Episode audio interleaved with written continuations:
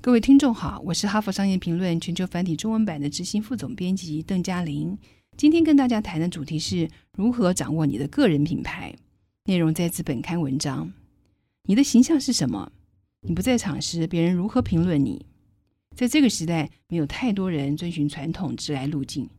现在，上班族换公司、换领域或是转换产业的频率比以前更加的频繁。因此，我们必须不断为自己建立新名声。也许你是位律师，想要尝试当媒体人，或是对行销有兴趣的科技工作者；或许你是个在组织里逐步往上爬的基层员工。或是渴望更上层楼的中级主管，这时你必须改变别人对你的想法。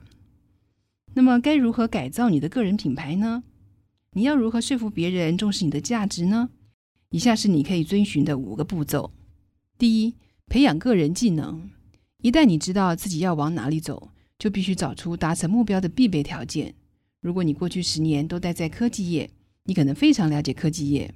但现在你必须学习把那些知识传达给非科技领域的人，又或者你在目前的工作上表现优异，但如果想要更上层楼，你就必须学习如何管理他人，为你的个人品牌培养适当的新技能，能让你有信心完全承担这个新品牌。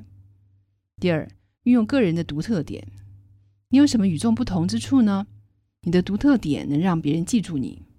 如果一位女性高阶主管，过去是直升机飞行员，这多少透露出她身为领导人的特质，这点绝对让人印象深刻。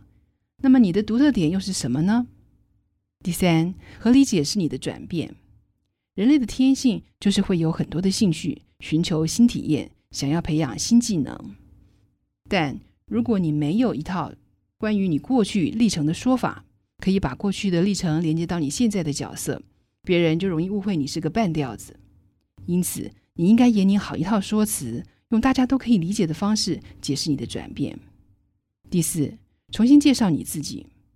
大多数的人可能都不会时时刻刻关注他人，因此别人对你的认识可能早就过时或者是不正确了。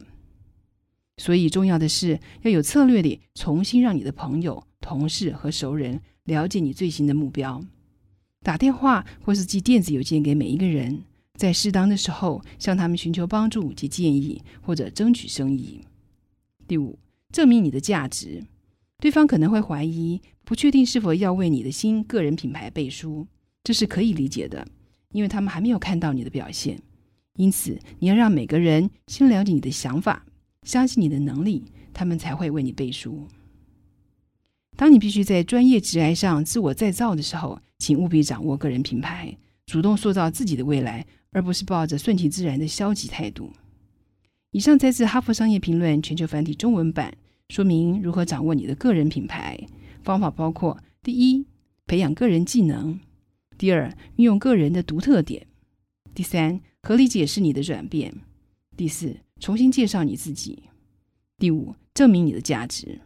更多精彩的内容，欢迎阅读《哈佛商业评论》全球繁体中文版。谢谢您的收听，我们下周见。